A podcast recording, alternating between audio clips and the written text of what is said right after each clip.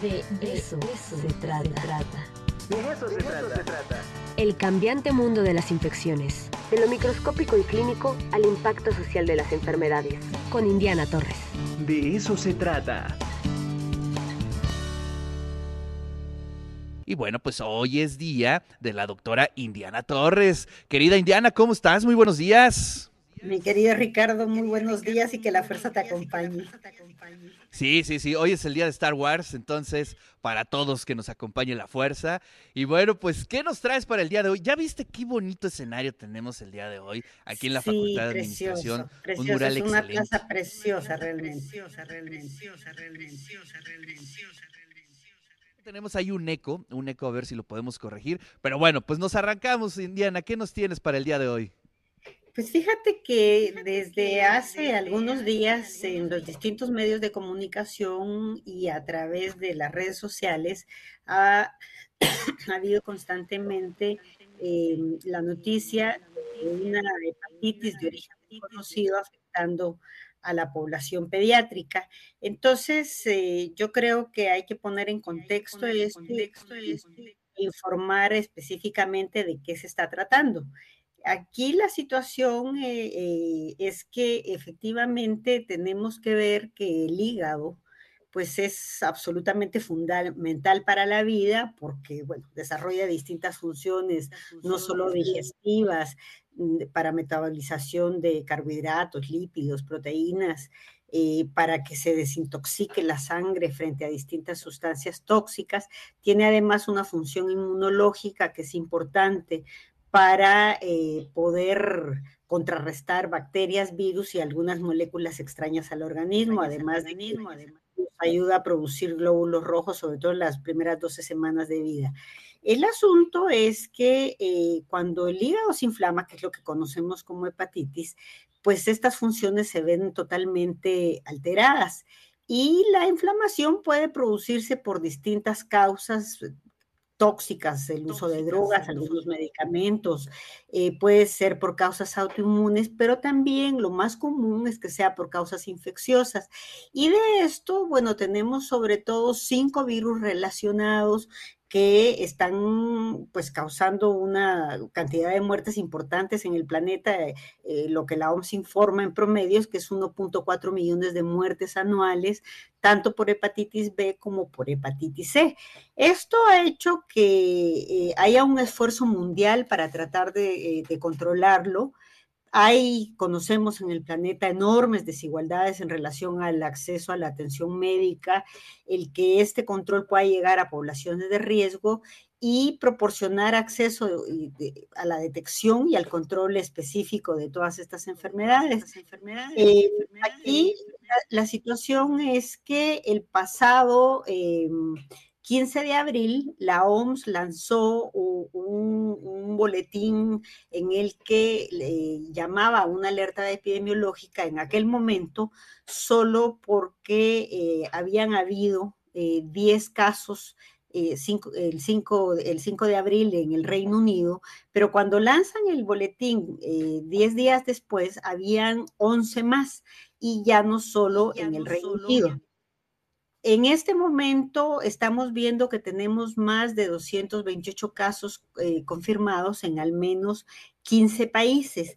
Y eh, pues esto ha, sembrado la preocupación en distintos lugares porque los afectados están siendo niños entre un mes y 15 años. Ya se excluyó el que se tratara de cualquiera de todos los virus de los que hablábamos, se afectaban eh, antes y lo que es importante, porque muchas de estas noticias que están circulando es que le están relacionando con la vacuna anticovid. Sin embargo, esto no es así. Hasta este momento, ni los virus, ni tóxicos, ni medicamentos, ni tampoco las vacunas anticovid han tenido relación.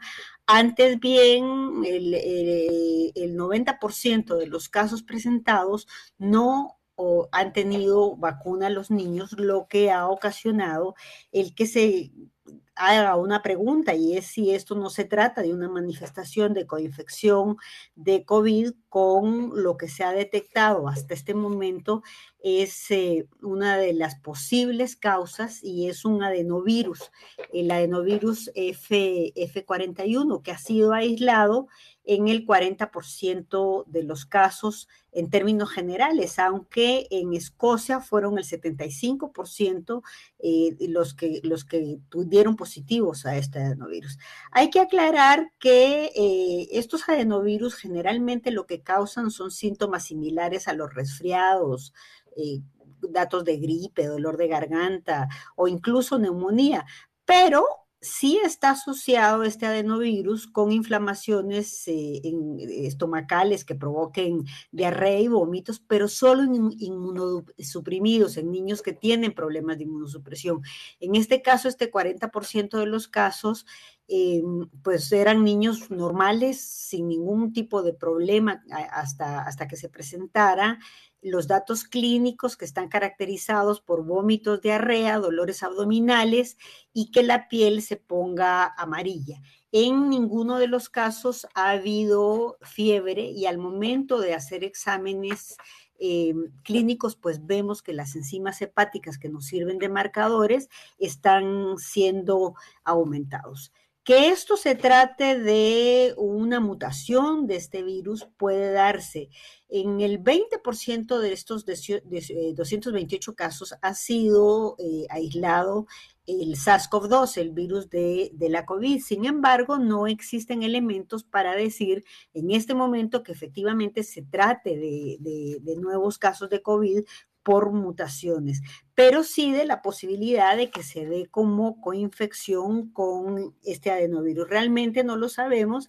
La situación es que eh, al haber aumentado los casos hasta hace dos días de forma, eh, pues, eh, importante en todo el mundo, entonces se lanzó una alerta, ya la OMS la lanza diciéndole a los gobiernos del planeta que hay que darle prioridad absoluta a esta situación.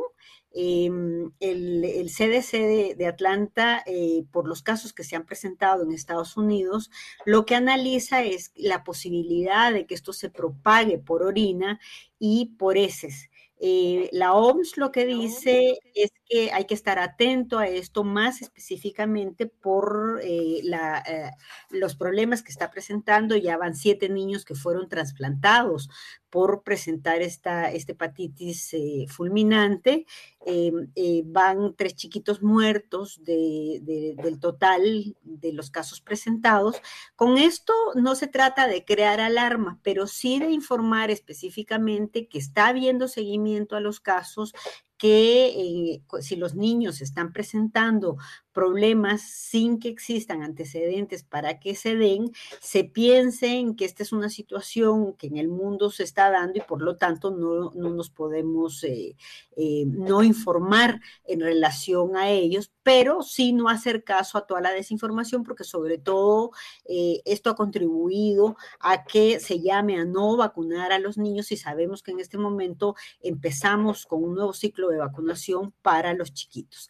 Eh, en términos generales, hasta este momento, por lo que conocemos, el llamado es para que se tomen las medidas de higiene necesarias, pensando en que eh, pueda haber esta transmisión que el CDC señala, pero también si se tratara de la transmisión del SARS-CoV-2, pues todas las medidas que ya conocemos. Entonces, aquí se trata de informarnos, de, de seguirnos cuidando y eh, pues de seguir pendientes de las noticias que eh, se estén generando para eh, darle seguimiento a este problema que hasta este momento pues sigue aumentando. Eso era lo que veía para Pues varias cosas, varias cosas, Indiana. en primera instancia, bueno, este eh, no podemos tener un, breve momento de paz en torno a este eh, a, los virus, ¿no? Este, creo que siempre hay que estar muy atentos. Y la otra, fíjate cómo, cómo se van construyendo las narrativas, ¿no? Eh, en este preciso momento en donde se abre el proceso de registro para los niños, las niñas, pues mm, se atraviesan este tipo de, de falsas noticias, de estas narrativas que, bueno, pues finalmente eh, contra eso hemos estado luchando prácticamente más de dos años, Indiana. Sí, sí, sí, sí. Por eso fue que me pareció importante el, tocar el tema. Eh, pues tú dices, bueno, 228 casos en el mundo no son muchos, pero sí son muchos, si es una enfermedad nueva, si hemos tenido la experiencia de la COVID, en donde si no sabemos tenemos que actuar proactivamente, pero sobre todo por toda esta relación que habían hecho con las vacunas, justo lo que tú dices, en el momento en que abrimos la vacunación para los niños. Hay que aclarar que ninguno de los casos presentados estaba vacunado.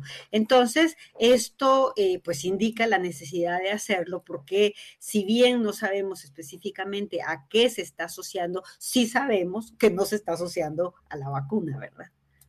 Así es, y eso hay que ponerlo prácticamente en letras de oro ya me imagino, ¿no? Los sectores ahorita este, negacionistas, pues bueno, están agarrando este argumento para eh, hacerlo en grande, en espectaculares, pero bueno, hay que ser muy conscientes y en verdad te agradecemos mucho por traer este tema aquí a los medios universitarios porque es fundamental y además en, un, en un momento importante, que es precisamente donde se está iniciando esta campaña de vacunación hacia las niñas y los niños. Indiana, te mando un fuerte abrazo, que te vaya muy bien en la clase y que la la fuerza te acompañe. Que la fuerza te acompañe. Estamos la próxima semana. Ahí está la voz de la doctora Indiana. Muchas gracias.